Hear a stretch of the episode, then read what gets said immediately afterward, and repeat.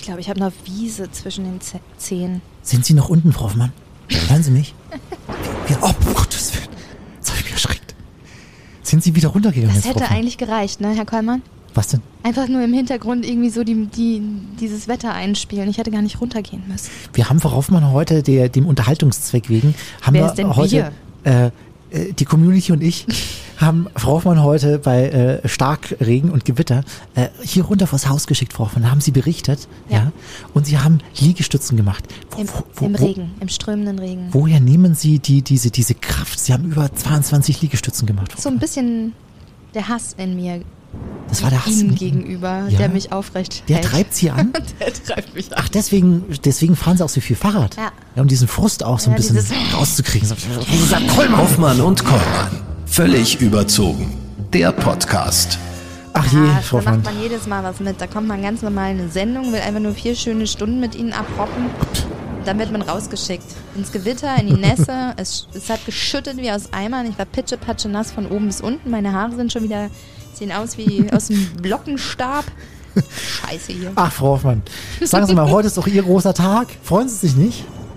Heute ist Ihr großer Tag? Heute ist mein großer Tag. Ja. Warum weiß ich das jetzt Ho- erst so um 20 Ich und wollte 9? ich wollte es Ihnen während der Sendung schon sagen, aber ich wollte Sie nicht verunsichern. Heute ist der 30. April, Frau Hoffmann. Ja. Und heute Nacht haben Sie alles dabei, was Sie brauchen? haben Sie alles dabei? Ist es dieses. Heute ist Walpurgisnacht, Hoffmann. Und da reiten ja die Hexen mit ihren Besen auf dem Blocksberg. Ja. Und ich habe mir Ich gerade... würde viel lieber mit meinem Kartoffelbrei nach Hause als mit meinem Fahrrad. Ich habe Ihnen, was- ich hab Ihnen was Kleines vorbereitet. Ja, ich bin und, gespannt. ähm, und, und für alle anderen auch da draußen. Das ist die Geschichte von Frau Hoffmann. Ich habe da ganz äh, früher mal, viele Jahre ist her, ein Buch drüber geschrieben und ich lese da mal ein paar Zeilen draus vor. Bitte. Es war einmal eine kleine Hexe, Elise. Die war erst 127 Jahre alt. Sie wohnte in einem Hexenhaus, das einsam in einem tiefen Wald in München stand. Es hatte ein windschiefes Dach, einen krummen Schornstein und klapprige Fensterläden. Elise besaß einen Raben namens Kollmann, der sprechen konnte und sehr weise war. Et etwa sechs Stunden am Tag versuchte sie, das Hexen zu üben und auch das Moderieren. Denn das ist keine einfache Sache. Und die kleine Hexe Elise hatte einen großen Wunsch. So gern würde sie auf dem Blocksberg mit den anderen Hexen feiern und tanzen. Aber sie wäre noch zu klein, sagen die großen Hexen. Wolfgang Leikermoser unter anderem. Und so hat es bis heute nicht geklappt, Frau. Aber ich würde sagen, heute sind sie alt genug. Danke. Ja? Heute darf ich mit den großen Hexen um den Blocksberg herumfliegen. Freuen Sie sich. Ich freu mich. Was haben Sie so für einen Besen? Auf was muss man da so achten? Der Was- Nimbus 2, 3000. der Limbus 3000? Nimbus 3000. Ah ja. So wie Harry Potter, nur in besser. Ach, Frau Hoffmann. Ach, Herr Schön, Herr Kollmann. Nächste Woche, Sie haben gar nicht Morning Show, stimmt's? Nee, ich schlaf nächste Woche aus, Frau Hoffmann. Freue ich mich schon drauf. Viel Spaß. Wieso äh, tippen Sie gerade an Ihrem Handy, wenn ich mit Ihnen moderiere Ich höre Ihnen zu, ich höre Ihnen ja zu. Ja, ist klar. Nächste Woche äh, geht's um das große Thema Gehirn. Gehirn. Gehirn. Da haben sie sich schön weit entfernt. Ne? Sie haben gesagt, nee, Ja, die Hirnwoche nicht so meins.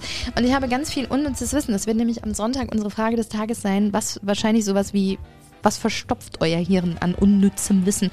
Und ich habe ganz viel äh, von unnützem Wissen, was ich in mir trage, habe ich niedergeschrieben und gebe das jetzt an die Community weiter. Darf ich das jetzt erzählen? Die armen Menschen, Frau Hoffmann. Nee, es ist total schön. Das nächste Mal, wenn Sie mehr schwimmen, bitte im Hinterkopf behalten, pro Ejakulation werden rund 100 Liter Sperma beim Wal mit einer Kraft von 500 Kilonewton in den weiblichen Wal gespritzt. Aber nur 10% geht ins Weibchen. Also laufen jedes Mal 90 Liter ins Meer. Ja. Schön, Frau Hoffmann. Ich, hab- würde den Walen ja weniger Pornos zeigen, sonst wird es ziemlich zäh ich beim auch- Schwimmen. Ich- ich Nur auch das nächste Mal, wenn sie mehr schwimmen, dann wissen sie, oh, mindestens ein Prozent ist bestimmt davon ein bisschen. Sperma. Frau Hoffmann, ich habe ja auch noch was. In Hongkong, in Hongkong verklagte eine Kundin ihren Friseur 2002 erfolglos auf 6.800 Euro Schadensersatz, weil sie fand, dass sie nach einer Dauerwellenbehandlung wie Osama Bin Laden aussah. Ja. Dann hier noch was für Sie, Frau Hoffmann, auch ganz wichtig. Das weltweit größte Cannabis-Anbaugebiet befindet sich nicht im Sauerland, sondern im marokkanischen Riffgebirge. Nur weil sie das. Sauerland noch nicht erschlossen haben. genau. Neben einem Pflegeheim in Köln gibt es eine Bushaltestelle, an der nie ein Bus hält. Sie wurde aufgestellt, damit flüchtige Demenzkranke dort leicht aufzufinden sind. Ja. Man darf äh, Musik nie zu laut hören, denn ab 200 Dezibel äh, kann sie tödlich sein, weil dann nämlich die Lungenbläschen platzen können. Schön. Blitze bewegen sich von unten nach oben. Haben Sie gewusst? Blitze bewegen. Ja, Ja, haben sie alles schon. ah, witzig. Ah. Ja, ja, stimmt. Aha. Die wissenschaftlichen Notizen von Marie Curie sind doch immer so radioaktiv, dass man einen Schutzanzug tragen muss, wenn man sie lesen will. Ach, toll. So, jetzt können wir aufhören. Eine habe ich noch zum Schluss. 2000, Flusspferde furzen durch den Mund. das wusste ich schon. 2013 schaffte die französische Regierung ein Gesetz aus dem Jahr 19, aus dem Jahr 1799 ab, dass es Frauen in Paris verbot, Hosen zu tragen. Ja. Aus Aber wann haben die 2013. Das? Äh, 2013 erst wirklich. Ah ja. So, Frau Hoffmann, über Paris geht's äh, heute. Nee, Frankreich ist, glaube ich, nicht äh, unter den Ländern. Nee, da ist er nicht vorbeigekommen, aber durch 13 andere Länder ist er äh, gelaufen. Äh, wir haben heute nämlich einen sehr spannenden Gast hier bei uns zugeschalten. hey, der muss so tolle Schuhe getragen haben. Ja, Stefan Meurisch heißt er. Der ist zu Fuß, Frau Hoffmann, von München nach Tibet gelaufen. Wahnsinniger. Ja? Dieser Die- Die, Wahnsinnige. gan- die ganze Story mit ihm jetzt. Wir schalten zu ihm. Hoffmann und Kollmann. So, jetzt aber mal im Ernst. Ego FM. Schöne neue Radiowelt. Frau Hoffmann, unser heutiger Gast hat äh, das getan, wovon viele träumen, meist ihr ganzes Leben lang. Er ist 2012 nach Tibet aufgebrochen. Und zwar, passen Sie auf, zu Fuß und ohne Geld. Und 30 Kilo schwer war der Rucksack auf dem Rücken. 13.000 Kilometer ist er gelaufen in knapp vier Jahren. Von München aus über Österreich, Slowakei, Ungarn, Rumänien, Bulgarien, Türkei, Georgien, Armenien, Iran, Indien und Nepal bis in die tibetische Hauptstadt. Und was ihn dazu bewegt hat, das wird er uns heute erzählen. Wir freuen uns sehr auf Stefan Meurisch. Stefan, grüß dich, hallo. Hi. Hallo Dominik, hallo Elise. Ich weiß gar nicht, ob ich wirklich sagen kann, dass das so mein größter Traum an Reisen ist, weil das klingt sehr, sehr anstrengend. Aber Stefan, was muss im Leben in Anführungsstrichen schieflaufen, dass man beschließt, zu Fuß nach Tibet zu gehen? Ja, also ich hatte bis 2009 ein ganz normales Leben, Job, Familie, Freunde und so weiter. Und dann ist ein guter Freund von mir den Jakobsweg gelaufen und er kam total begeistert zurück und hat mir so Fotos gezeigt und mir erzählt, was er da so erlebt hat. Und wow, mache ich auf keinen Fall. Ja. Also ich bin doch nicht bescheuert und laufe 800 Kilometer durch Spanien. Aber ähm, meine Neugier war geweckt und viele Menschen haben von dem Weg erzählt, von dem Jakobsweg. Und dann habe ich mich da auf den Weg begeben und das war echt so eine schöne Zeit, diese sieben Wochen, die ich da unterwegs war. Und da war meine Lauflust geweckt. Und ich hatte aber 2009 dann zwei ganz große Probleme. Ich wollte nach Tibet, aber es ging gar nicht nach Tibet einzureisen, weil im Jahr zuvor, 2008, waren die Olympischen Spiele in China. Da gab es viele Proteste und Verhaftungen. Und daraufhin hat China einen Einreisestopp für Touristen verhangen auf äh, für Tibet. Man konnte gar nicht einreisen. Und das zweite Problem, was ich hatte, ich hatte ja kein, gar kein Geld zum, zum Reisen. Und dann habe ich mich drei Jahre lang so ein bisschen äh, zurückgezogen, geplant und überlegt. Und nach drei Jahren stand dann die Idee, ich laufe ohne Geld zu Fuß nach Tibet. Boah. Durch 13 Länder. Wie du dann da Ein- gestartet bist, da ein- kommen wir gleich drauf zu sprechen. Erstmal grundsätzlich, du hattest zu dem Zeitpunkt ja eigentlich gar keine Erfahrung in Sachen Abenteuerreisen, ne? Wie, wie hast du dich denn auf diese Tour vorbereitet und wie, wie wurde die genau geplant? Hattest du ein genaues Zeitmuster, das du ablaufen wolltest? Ich habe mir vorgenommen, ich muss lachen selber, ich habe mir vorgenommen, diese Reise in zwei Jahren zu schaffen. Und diese zwei Jahre habe ich mit dem Taschenrechner ausgerechnet. weil, ich, weil ich auf dem Jakobsweg bin ich im Schnitt jeden Tag so 16, 17 Kilometer gelaufen. Jeden Tag wohlgemerkt. Und ich habe mir dann ausgerechnet, wenn ich jeden Tag 16, 17 Kilometer gehe, müsste ich irgendwann nach zwei Jahren da die 13.000 Kilometer geschafft haben. Das hat nicht hingehauen. Ähm, letztendlich war ich vier Jahre unterwegs, einfach weil ich so viele wahnsinnig gastfreundschaftliche Menschen unterwegs getroffen habe. Die haben gesagt, jetzt mach mal ruhig und äh, kannst ruhig zwei, drei Tage bleiben oder ach mal, nächste Woche haben wir eine Hochzeit hier im Ort und da bist du auch eingeladen, bleib einfach hier eine Woche und der Spaß fing in Rumänien so richtig an. Es ist- war echt der Wahnsinn, wie offenherzig die, die Menschen dort mich empfangen haben. So sowas kann man in keinem Reisebüro buchen, so herzlich integriert zu sein in den Familien. Ich konnte die Sprachen lernen, ich habe die Kultur da immer ein bisschen besser verstehen können. Und das war der, das große Geschenk für mich auf der Reise. Oh, jetzt sind wir schon mittendrin auf der Reise, Stefan, aber ich muss noch mal ganz kurz zu dem Anfang, weil ich jetzt doch noch wissen will. Ja. Also ich meine, es war ein Tag, glaube ich, vor deinem 31. Geburtstag. Du musstest die Wohnung auflösen, du hast den Job gekündigt. Und was zur Hölle haben, haben deine, hat deine Familie und deine Freunde dazu gesagt? Also die kannten mich ja jetzt so nicht. Also ich war ja vorher ein ganz normaler Mensch, sage ich mal. Also das, Ja- der Jakobsweg war so das Verrückteste, was ich bis dahin gemacht habe. Und die haben sich alle an den Kopf gefasst und da jetzt bist du total durchgeknallt. Nur weil du jetzt einmal den Jakobsweg gelaufen bist, da denkst du jetzt, ohne Geld bis nach Tibet zu kommen. Also wie stellst du dir das vor? Das geht doch nicht. Äh, so weit und ohne Geld. Also, ach, spätestens nach zwei Wochen sehen wir dich wieder. Garantiert. Das, das klappt nicht. Das war nicht einfach, mich so da an meinem Traum festzuhalten, wenn so viele Menschen so äh, mir das ausreden wollten, gerade meine Familie, meine Mutter und so weiter. Das war eine harte Prüfung tatsächlich, da dran zu bleiben und zu sagen, ja, ich habe keine Ahnung, wie das geht. Ich habe es noch nie vorher gemacht. Also ich habe ein bisschen gegoogelt. Es gibt im Netz oder es gibt viele Menschen, die schon mal viel weitere Strecken gelaufen sind und auch ohne Geld gereist. Also es war nicht ganz unmöglich, das wusste ich aber ich wusste nicht, ob das für mich klappt. Dieser Gegenwind von meinen Freunden und von meiner Familie, die so gesagt haben, ja, ja, das haut ja eh nicht hin und wir sehen dich nach zwei Wochen wieder. Das war so für mich der Ansporn, weiterzugehen. Und Gerade ich habe echt jeden jetzt. Tag gefeiert. Das war so, ich habe jeden Tag gefeiert, dass ich ah, wieder einen Tag geschafft und wieder ein paar Kilometer weitergekommen. Und ähm, weil ich wollte mir die Blöße nicht geben, eben nach zwei, drei, vier Wochen irgendwie zu Hause wieder aufzuschlagen und sagen, ja, ihr hattet recht, ich haut nicht hin und hier bin ich wieder und kann ich wieder anfangen mit dem Job und kann ich wieder hier einziehen. Und das wollte ich auf keinen Fall. Also Ja. habe ich immer irgendwie Wege gesucht, wie ich weiterkomme. Der Stolz hat ihn weitergetrieben. Aber Stefan, wie, wie hat sich dieser Moment angefühlt, als du den Wohnungsschlüssel umgedreht hast und tatsächlich die ersten, die ersten Schritte gemacht hast? War das, äh, kamen da nicht nochmal so Gedanken auf, so echt jetzt, also, Ja, ja? Ich hatte, ich hatte eine scheiß Angst, ohne, ohne Witz. Ich hatte echt so eine Angst. Weil in, in München oder in Freising äh, im warmen Wohnzimmer zu sitzen und so eine Landkarte und dann so eine lustige rote Linie mit dem Stift zeichnen, das ist eine Sache, ja. Aber dann so ähm, die ersten Kündigungen schreiben, meine Wohnung halt drei Monate vorher zu kündigen, ähm, beim Chef anzutanzen und zu sagen, hey, ich habe beim verrückten Plan, ich gehe nach Tibet und uh, was? Und einen Job zu kündigen und so ein, ja, so der letzte Tag eben. Und dann stehe ich da eben am Isar-Tor, da bin ich losgelaufen mit diesem riesengroßen Rucksack, 30 Kilo, mehr hatte ich nicht dabei und ich hatte echt keinen Cent in der Tasche. In dem Moment ist mir echt so bewusst geworden, ach du Kacke, was für eine bescheuerte Idee.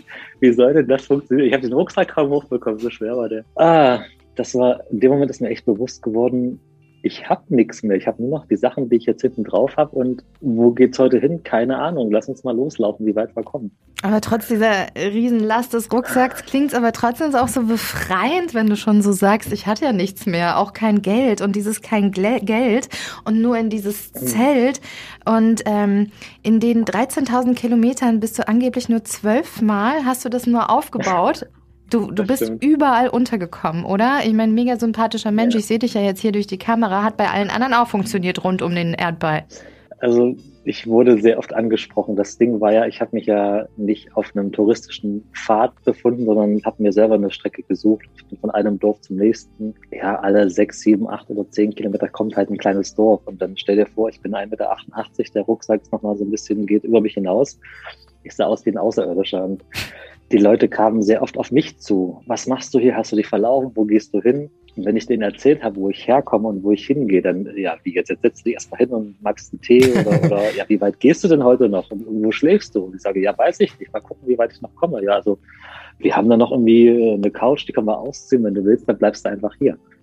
Also die Leute haben mir sehr oft gesagt, das ist ja echt verrückt, weil wir kennen solche Sachen aus dem Fernseher oder von, von irgendwelchen Büchern. Zeitungsbüchern, genau. Mhm. Und jetzt steht da so ein Typ vor uns und der sagt, der läuft nach Tibet. Also das ist ja, und dann kamen die Nachbarn noch mit dazu und, und ja, guck mal hier und dann Fotos gemacht. Also die meisten Menschen waren echt stolz und ist der Fernseher ausgeblieben und ich war so der im Mittelpunkt Das des Highlight. Abends ganz oft. Mhm. Ja, das erzählen die heute noch, dass da mal so ein Typ durchgelatscht ist durch deren Dorf, der nach Tibet ist. Oh, schön. Das heißt, du musstest gar nicht nach der Bleibe betteln. Das ist gut.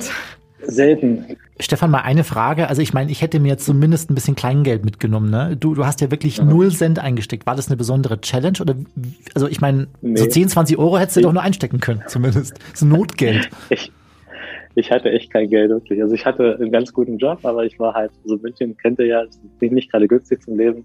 Ich war am Ende plus minus null Okay. des Monats und ich hatte keine Ersparnisse. Und äh, die letzten Euros, die ich noch hatte, habe ich halt äh, in der Nacht vorher bei, bei meiner Geburtstagsabschiedsparty auf den Kopf gehauen. Ja, das habe ich nämlich auch gelesen. Du, Das- du, du, du hattest auch mal ein Ja. bisschen Kater am nächsten Morgen, ne? Glaube ich. Das war eine scheiß Idee, ganz ehrlich. Also ich bin 31 geworden die Nacht davor, genau am 10. März. Und am 11. bin ich dann losgelaufen. Und die Party ging halt bis früh um 6 und ich habe eh nicht geschlafen und ich habe dann noch meinen Rucksack schnell zu Ende gepackt und am nächsten Morgen ging es dann halt äh, unausgeschlafen mit 30 Kilo. Magen dann und 30 Kilo oben drauf. Das war keine gute Idee. Ja. Ja, so halb smart, aber Mensch, du hast es durchgezogen. Ähm, welches Land auf deiner Reise würdest du jetzt so im Nachhinein betrachten, hat dich am meisten überrascht? Vielleicht positiv oder Oh. negativ? ja, definitiv Rumänien. ganz sicher Rumänien. Ähm, die Geschichte dazu ist, ich hatte echt eine riesen Angst vor Rumänien, weil als ich so erzählt habe, ah, so 13 Länder und also, hast du da irgendwie einen Plan, wo gehst du durch? Und ich habe dann so gesagt, ja, Deutschland, Österreich, Slowakei, Ungarn, Rumänien. Was? Rumänien? Also jetzt bist du ja total bescheuert, du kannst doch nicht zu Fuß und ohne Geld durch Rumänien. Wie soll das funktionieren? Da gibt's wilde Hunde, da gibt's Zigeuner, die rauben dich aus. Also in Rumänien, Stefan, ist der Spaß vorbei, da kommst du nicht lebend raus. Das haben viele Deutsche gesagt.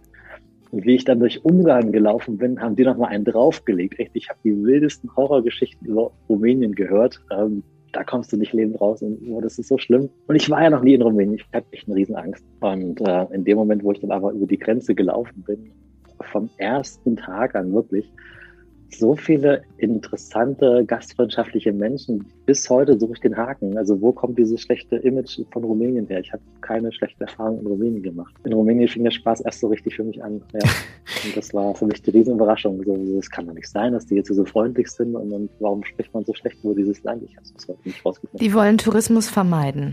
Stefan. das, das haben die selber in die Welt gesetzt. Möglicherweise. Jetzt gab es lauter äh, schöne positive äh, Erlebnisse für dich, aber sicherlich auch ein paar negative, oder? Was hm. hast du da so erlebt? Ich habe halt immer auf mein Bauchgefühl gehört. Wenn mich jemand irgendwie angesprochen hat und ja, ja, komm mit und ich zeig dir was und du kannst bei mir übernachten. Und manchmal hatte ich so ein komisches Bauchgefühl. So, äh, irgendwas passt da nicht. Und dann habe ich den laufen lassen und habe mir was anderes gesucht, wo ich ein gutes Gefühl hatte. Mhm. Und ich hatte keine so, also mit Menschen hatte ich keine schlechten Erfahrungen gemacht. Mhm. Oh, immer schön aufs Bauchgefühl hören. Das hört sich gut an. Dass du ohne Geld losgezogen bist, gut und schön, aber zwischendurch Geld gemacht hast du ja trotzdem, weil du hast ja auch gearbeitet. Als was hast genau. du, wo wurdest du überall als was angestellt? also ich habe alles gemacht, tatsächlich wirklich alles. Also wenn ich irgendwie in ein Dorf reingelaufen bin und ich habe Menschen auf dem Dach rumhämmern sehen, habe ich die sofort gefragt, braucht ihr noch helfende Hände, kann ich irgendwie mit anpacken? Und im Gegenzug habe ich einfach kostenfrei dort leben können und ich habe die Sprache gelernt. Und ich habe immer gesagt, was ich mache. Ich laufe nach Tierwirt und ich arbeite halt gerne mit und dann hieß es ja, die brauchen Hilfe beim Olivenernten da, Haselnussernte oder ähm, Apfel oder im Wald, Holzarbeiten. Also in den Dörfern habe ich meistens einfach nur für einen Schlafplatz und für was zu essen gearbeitet. Und wenn ich durch eine Stadt gekommen bin, äh, bin ich auf Sprachschulen zugelaufen und habe dort als Englisch und als Deutschlehrer gearbeitet. Und da habe ich ganz gutes Geld verdient. Mhm. Ja. Gab es irgendwas, was du dir von diesem Geld dann wirklich geleistet hast? Gab es da so ein Goodie, wo du dann gesagt hast, boah, jetzt habe ich kurz Geld in der Hand, ein bisschen jetzt Sauna. Ich richtig geil essen oder ich gehe irgendwo in, ja, in eine Sauna wäre Also ich habe dann damit äh, die Reise so ein bisschen finanziert. Also klar habe ich mir mal einen Kaffee geleistet. Ich bin ja dann auch mal geflogen. Ich habe Pakistan zum Beispiel ausgelassen und ich musste ja Visas auch bezahlen. Visa für Indien, Visa für Nepal und China dann letztendlich. Dafür ist Geld draufgegangen und eben für den Flug. Äh, ich bin vom Iran dann nach Indien geflogen. Mhm. Habe Pakistan ausgelassen. Genau.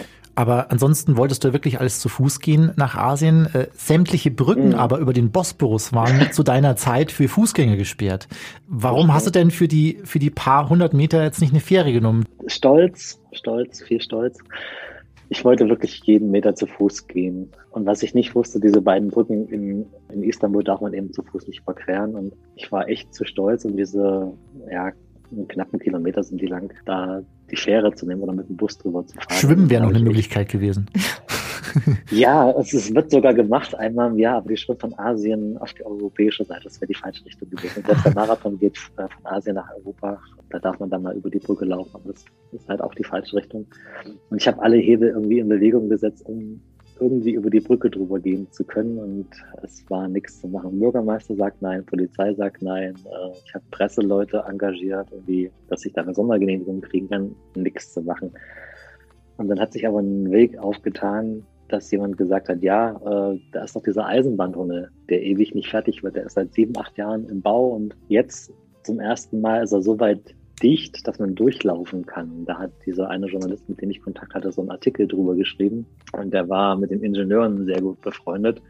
Und ich habe ihn angefleht, bitte, bitte mach was. Und dann greift er halt zum Telefon und ruft da seinen Freund an, den Ingenieur. Und die waren von meiner Story so begeistert, dass die gesagt haben, ja, bring deinen Rucksack mit, in drei Tagen ähm, haben wir da so ein Zeitfenster, dann lassen wir dich da durch den Tunnel laufen. Ach, cool.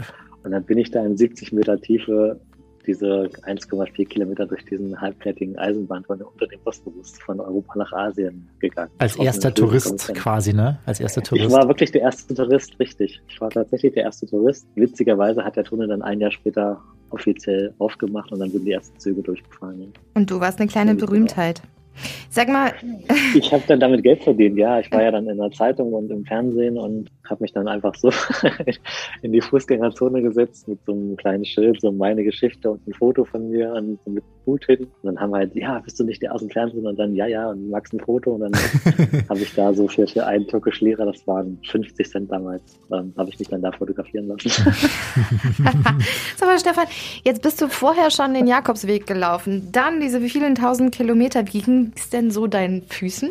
Sehr gut. Also ich habe es ja dann wirklich nicht übertrieben. Ich bin die ersten Tage zwar sehr schnell, also sehr weit gelaufen, so um die 30 Kilometer pro Tag, aber ich bin dann im Laufe der Reise immer langsamer geworden. Und dann gab es Tage, da bin ich ja nur fünf, sechs Kilometer gelaufen von einem Dorf zum nächsten. Und gerade in der Türkei, da hast du ja in jedem Dorf eine Teestube und da sitzen Männer, die laden dich auf einen Tee ein und dann trinkst du noch einen Tee und noch einen Tee, dann kriegst du was zu essen und dann Ende von dem, du bleibst da, du kommst nicht mehr weiter. Und dann äh, gab es viele Tage, wo ich gar nicht gelaufen bin. Ich war da mal mehrere Monate sogar an einem Ort und habe gearbeitet oder eben sehr kurze Tagesetappen von einem Dorf zum nächsten und dann war schon wieder Feierabend. Also ich habe mir dann sehr viel Zeit gelassen. Wie gesagt, aus den zwei Jahren sind dann vier Jahre geworden. Interessanterweise, ich habe dann auch meinen, meinen Weg nicht mehr so verfolgt. Also der Plan war, so ziemlich genau geradeaus von München, gerade Linie bis nach Tibet zu gehen. Und letztendlich bin ich so im Kreis gelaufen, zig Schlenker, Schlenker gemacht, weil wenn ich in einem Dorf angekommen bin, dann war so das Gespräch des Abends, wo gehst du denn morgen hin? Und ich habe gesagt, ja, so dieses Dorf, das sind so 15, 20 Kilometer, das schaffe ich. Ja, ja, nee, pass mal auf, geh mal da in dieses Dorf, weil da haben wir Freunde, Bekannte und äh, da rufe ich gleich an. Da kannst du das ist nur ein Umweg. Und ich, und ich wurde so oft von einer Familie zur nächsten weitergereicht, weil das ist so der Umkreis, 20 Kilometer, wo eine Familie eine andere Familie kennt. Und dann sind die teilweise sogar mitgelaufen, haben mich begleitet mal für einen Tag und haben mich dann da abgegeben, dass ich dann auch behütet ankomme. Und das war mir dann letztendlich egal. Solange das irgendwie nach Osten geht, war das okay. Aber ich habe die Reise so passieren lassen, ja. Irgendwann, Stefan, bist du dann in Tibet angekommen, nach vier Jahren statt äh, nach zwei. Interessanterweise lautet der Untertitel deines Buchs dazu, warum Tibet am Ende gar nicht mehr das Ding war. War das kein euphorisches Gefühl, irgendwie das Ziel zu erreichen, dem du fast vier Jahre irgendwie entgegengesehnt hast? Also ich würde mich da schon freuen. nee, gar nicht. Also ich habe es nicht ohne Grund lange vor mir hergeschoben. Ich wollte nicht ankommen. Das ist ein Ding von mir, dass ich nicht ankommen will. Auf dem Jakobsweg genauso. Ich bin dann am Ende dann immer kürzere Tagesetappen gewandert, weil ich wollte, dass es ewig so weitergeht. Tibet, ja, ich bin dann immer langsamer geworden, immer langsamer und ich wollte nicht ankommen. Für mich war die Reise wie so ein spannendes Buch und ich wollte wissen, oh, cool, wie geht die Geschichte weiter? Was kommt da noch? Und ich wusste aber genau, wenn ich in Tibet angekommen bin, dann ist dieses Buch zu Ende. Und ich habe kein Neues in der Hand und ich weiß nicht, was mache ich danach, wie geht's weiter. Und deswegen habe ich das Ankommen lange vor mich hergeschoben. Und es war dann nicht so ein euphorisches Ankommen. Also ich stand dann da in Lhasa vor dem Potala-Palast auf diesem riesengroßen Platz und da waren kaum Menschen also kein Empfangskomitee und ah, schön, dass du da bist. Da war nichts los an dem Tag. Hast du was anderes erwartet? Ich habe mich, nee, nicht erwartet, aber ich hatte ja vier Jahre Zeit, mir Gedanken zu machen, wie das sein wird, wenn ich da endlich angekommen bin. Und ich habe mich sehr einsam gefühlt in dem Moment. Es war, ich war traurig, einsam und leer. So irgendwie, wow, das, das war's jetzt. also, mhm. Ich war vier Jahre unterwegs und auf einmal kam das Ende sehr plötzlich, sehr schnell und unerwartet, ja. Ja, wie ging es denn weiter? Also ich habe dann, ähm, mir war klar, mit dem Flugzeug nach Hause auf keinen Fall, weil ich bin jetzt vier Jahre lang in eine Richtung gelaufen. Es würde auch zu schnell gehen. Es würde auch zu schnell gehen. Das würde das wäre viel zu schnell, genau. Ich habe dann den Daumen rausgehalten und bin per Anhalter nach Hause. Mhm. Und ich habe dann wieder mal mit dem Taschenrechner ausgerechnet, dass es so circa drei Monate dauern wird, bis ich nach Hause komme. Und die Krux war aber, ich habe dann sehr viele LKWs äh, anhalten können und mit dem LKW schaffe ich so 500, 600 Kilometer am Tag. Und letztendlich war ich nach drei Wochen wieder zu Hause. Boah, Boah das ging schnell. Unglaublich. Das ging sehr schnell. Das war echt eine Zeitmaschine. Und dann stand ich nach drei Wochen wieder zu Hause. Und das war, ging mir viel zu schnell. Ja. Wie war das denn nach Hause? Weil ich meine, du hattest ja keine Wohnung mehr, kein Job. Was jetzt? Also zu Hause war dann äh, meine Mama wieder. Also da steht die Tür immer offen, da kann ich jederzeit aufschlagen. Und sie wusste von nichts. Also sie ist jetzt weit über 70 und ist jetzt nicht so computeraffin. Aber einmal die Woche ist sie mal zu ihrer Nachbarin rübergegangen und die hat dann schon so diese Facebook-Seite aufgemacht und da wusste meine Mama, okay, dem Stefan geht's gut, da waren so ein paar Fotos, ein paar Geschichten. Aber ich hatte ja auf meiner Reise nicht immer Internet. Also Facebook, das war so drei Wochen im Rückstand. Mhm. Sprich, laut Facebook war ich noch irgendwo in, in Nepal oder in Tibet unterwegs. Und äh, jetzt stehe ich aber vor der Haustür und die Mama wusste von nichts. Und die ist aus allen Wolken gefallen. Boah, bist du wieder da? Und, und äh, wie geht's dir denn? Und ach, abgenommen hast du. Und das Video davon. Ah, nee, also sie hat sich sehr gefreut, dass ich einfach gesund und munter wieder da bin. Mhm. Und ja. Dann muss das ja auch ein ziemlicher Kulturclash für dich gewesen sein, oder? Zurück in Deutschland. Ähm, hast du dich von, von deiner Heimat nicht so ein bisschen auch entfremdet oder wie hat sich das angefühlt? Völlig, völlig. Der LKW-Fahrer hat mich halt in München dann wieder ausgespuckt und ich war halt kurz vorher in Tibet und davor in, in Indien, Nepal und da leben die Menschen halt unter sehr einfachen Verhältnissen, sage ich.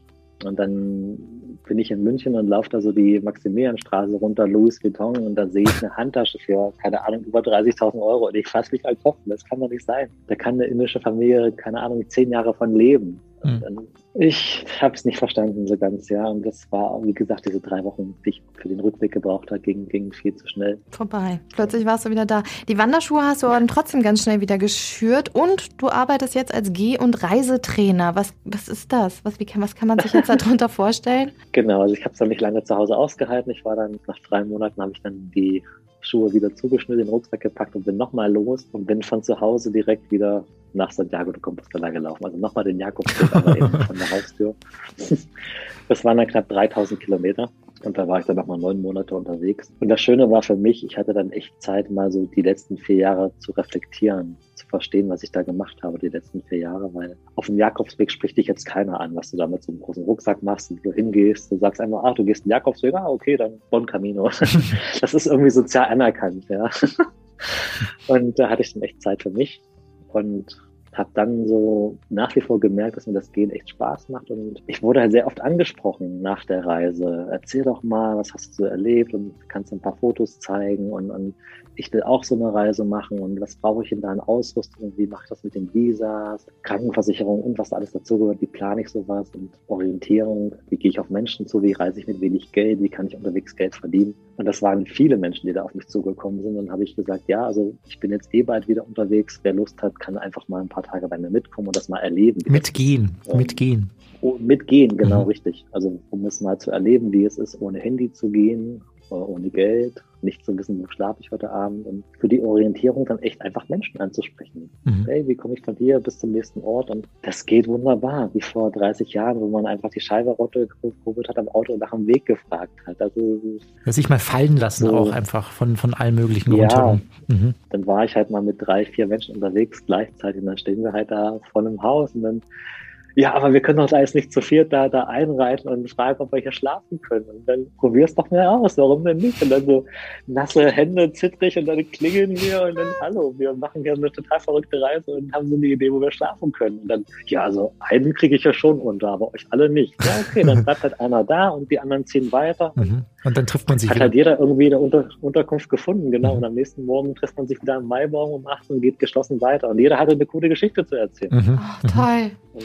Stefan, ja. was, was ist denn die wichtigste Lehre, die dir das Gehen beigebracht hat? Also wenn ich losgehe, gehe ich ja immer von zu Hause, von der Haustür los. Und das ist das Beste, was mir, was ich machen konnte, weil ich starte in einem Umfeld, was ich kenne, wo ich die Sprache kenne, wo ich die Umgebung kenne und dann laufe ich halt jeden Tag meine 15, 20 Kilometer und begebe mich langsam in meinem Tempo von einer Umgebung weg, wo ich mich gut auskenne, hin zu etwas Neuem, Unbekannt. Und das ist das, was ich immer wieder jemandem raten würde, weil hätte ich meine Reise so angefangen, dass ich in die Türkei geflogen wäre und ich wäre da ausgestiegen, ohne Geld, in einem Land, wo ich die Sprache nicht spreche, wo ich die Kultur noch nicht verstehe, ich wäre garantiert nach einer Woche wieder zu Hause gewesen. Das wäre mir zu schnell gegangen, ich kenne mich nicht aus, ist mir zu viel, ab nach Hause. Dieses langsame Losgehen, was habe ich jetzt gerade hier für Möglichkeiten? Da anfangen, wo ich mich auskenne und dann langsam was Neues aufbauen. Mhm. Was, was sind meine jetzt Möglichkeiten, die ich jetzt gerade habe? Welche Kontakte habe ich? Äh, was ist da?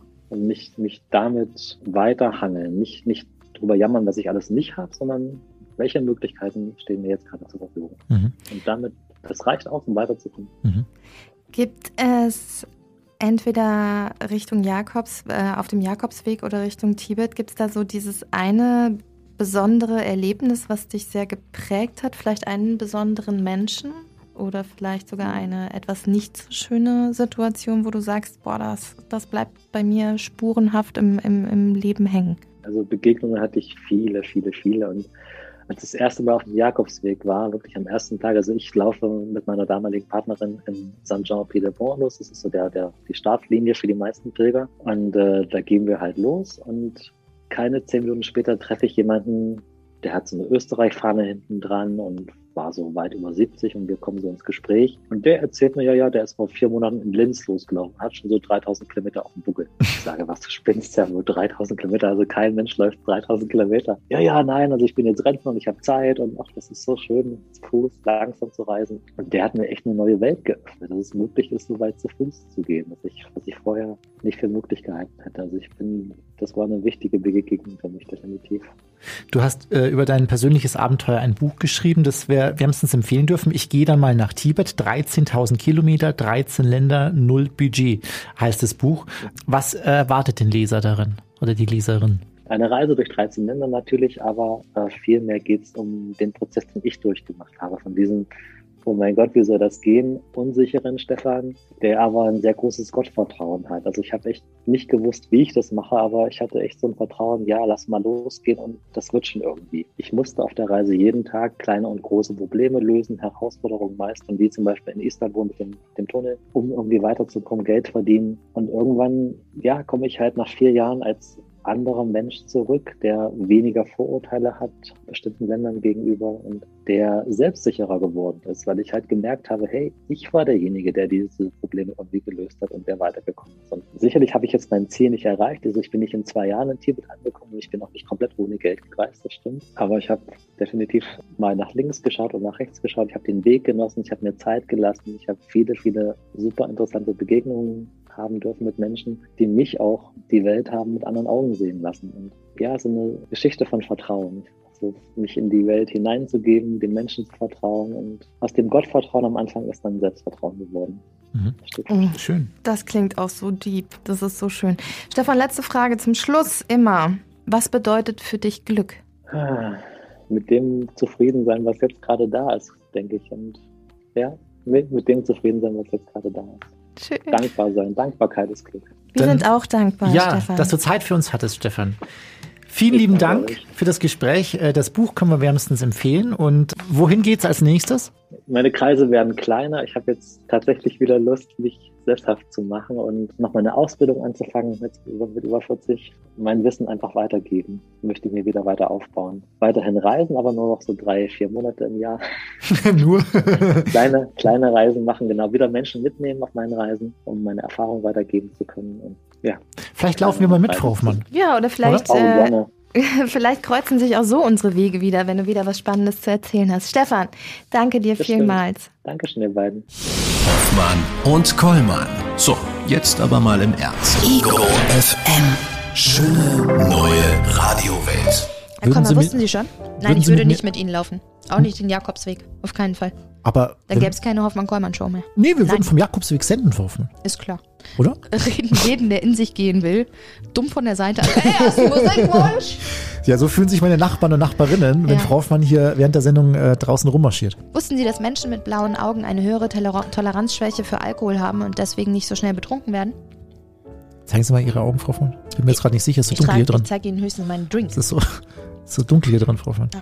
Und, und wenn, wenn, wenn Hunde kacken, dann richten sie sich der Nord-Süd-Achse des Erdmagnetfelds aus. Ja. Das ihr nächste Mal, schon, wenn ihr das, äh, euren Hund kacken lasst, guckt doch mal, wirklich.